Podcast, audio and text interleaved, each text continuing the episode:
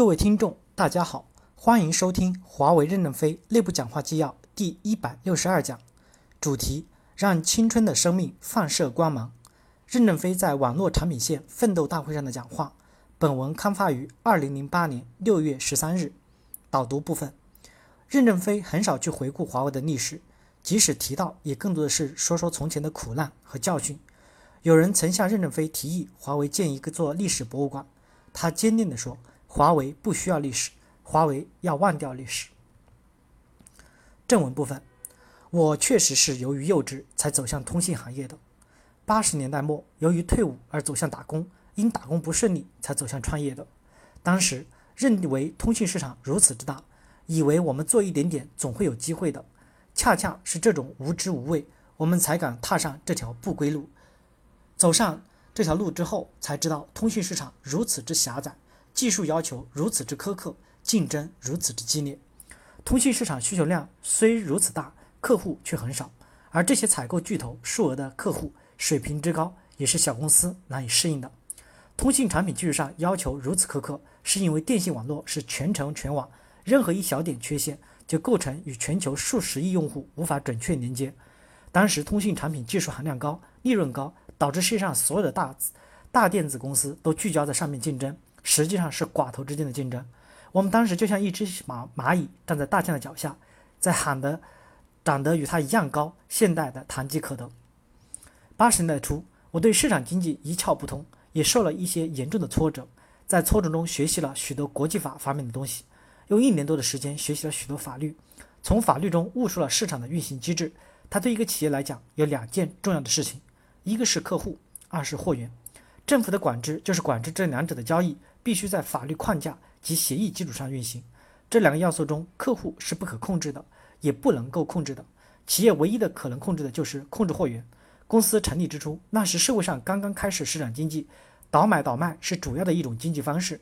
在倒买倒卖的一片风声中，我们不合时宜地走向了科研，自己做产品，自己做货源。这就是我走向创业时的初衷。确实是逆流而上，逆水行舟的困难有多少，只有自己心中清楚。我们是从交换机起步的，当时风行中国的是一部由几个香港青年研制的四十门模拟交换机，后来在珠海合资生产。我们作为他们的代理，但经常得不到供货，让客户逼得不知如何是好，差点让人当成骗子。当时我们的合作伙伴是石油部务，石油部务的碳局，那是他们的经理周良书对我讲：“你要控制的是市场，技术谁也长期守不住的，要放开，不要怕。”继而，来自石油的专家刘伯荣、王晶开始投入试制。那时的交换机还是单层板，用复印机精确一比一的复印印刷版，工具就是万用表、示波器。后来邮电部让珠海合资企业将 BH 零幺的资料以三万元一套的价格卖给了全国数十个厂家，我们的仿制也开始合法化了。我们自己研制的交换机是从 HDJ 四八开始的。郑宝用等几个刚从学校毕业的学生。一边看着南京邮电学院陈锡生的程控交换原理来设计软件及硬件的，根据教科书来设计的产品，也说明我们那时的基础。后来在版本升级时，得到北京邮电学院陈俊亮、陈时端老师的指导，我们走到今天真是不容易的。从两千门交换机在义乌的佛堂开机，到邳州的万门局、毛生江，都是华为交换开局的第一人。在万门局开局之前，AT&T 万门局正在长春开机。我利用在美国认识的关系，让毛生江他们到长春看一下万门机是什么样子。这群搞万门机的人还从来没见过万门机是什么样子。这两处开局我们都不是很成功，而且皮州应该说是失败。我当时说了，从泥坑中爬起来的都是圣人，一定要勇敢前进。当时真是不知道是从哪儿来的那种大无畏的英雄气。今天来看，这么多人才都是从当初的失败中走出来的。我们经历了二十年的成功与失败的积累。漫长的蹉跎岁月，锤炼了数数万的优秀的华儿华为儿女，他们现在正一步一步地走向成熟，他们今天正春华年正茂，未来的二十年是我们大有希望的二十年，相信我们会更加的成功。挫折和磨难始终是我们人生的一笔宝贵的财富，我们复杂而艰苦的研发经历一定会使我们的生命放射出光芒。在这二十年的痛苦磨难中，我们终于确立了以客户为中心、以奋斗者为本的企业文化，它是公司。慢慢走出了困境。我们坚信，未来以 IP 为基础的传输市场随着信息流每年的数倍增长，会有极大的空间。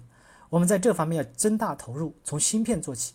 现行光网络传输还会不断的更新和扩容，未来从极大容量的高质量传输到极小容量的低成本的 IP 传输，都是极富挑战的。随着网络的宽带化，传输的要求发生了很大的变化，而且越来要求在骨干传输中使用超大容量的优质产品。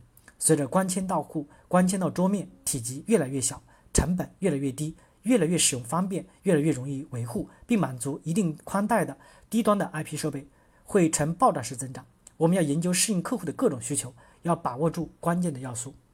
回想 IT 泡沫崩溃时的情景，当时传输从白马王子跌落到一文不值，许多业界领袖公司减少了投入，而我们反周期成长，在极度财务困难时没有减少投入，使我们今天能成为世界第二。我们不要太封闭的以自我为基础，要继续加大开放的力度、合作的力度。八年前，我们用四百万美元收购了一家美国濒于崩溃的小公司。从而使我们在长距离光传输上技术成了世界第一，也从这个例子看到，要努力去吸收已经成为成功的人类文明，不要过分的狭隘的自主创新，那样会减缓我们的速度。因此，我们的研发应该强调集成开发，多吸收别人的一些先进成果。随着光纤替代铜作为大容量低成本的传输出现，发展到今天，光纤到户、光纤到楼、光纤到路边的速度越来越快，引致接入网与终端将发生革命性的变化。全球固定接入网络将会发生重新洗牌，我们要把握这一机会，加大与国际大公司的分工合作，引起这一场胜利。接入网的小型化、多样化、十分灵活使用的高质量产品，将会在网络进程中逐步取代以前作为接点式的接入设备。而这些产品同时要求高质量，因为装在家里、楼道里，你总不能像在接点机房一样为维修天天出入别人的家庭。接入网与终端会越来越趋同，越来越丰富多彩。时代给我们提出了更高的要求，也给予我们更多的机会。我们坚持 IP 的理念，引入到所有的通信产品，同时数据通信产品也要吸收传输交换的经验及有关人才。在中低端产品上要缩小与思科的差距，在中高端产品上要支持我们的核心网进步。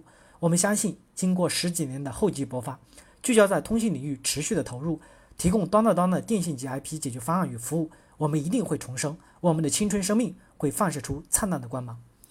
我们二十年走过了一条崎岖不平的道路，我们经历了多少失败与痛苦，但我们始终坚信，烧不死的鸟是凤凰，从泥坑中爬起来的都是圣人。在屡战屡败、屡败屡战中，锻炼起一代坚强的华为人，我们才赢得了今天的曙光。网络还会在进步，人类社会还会在进步，我们也会不断的进步。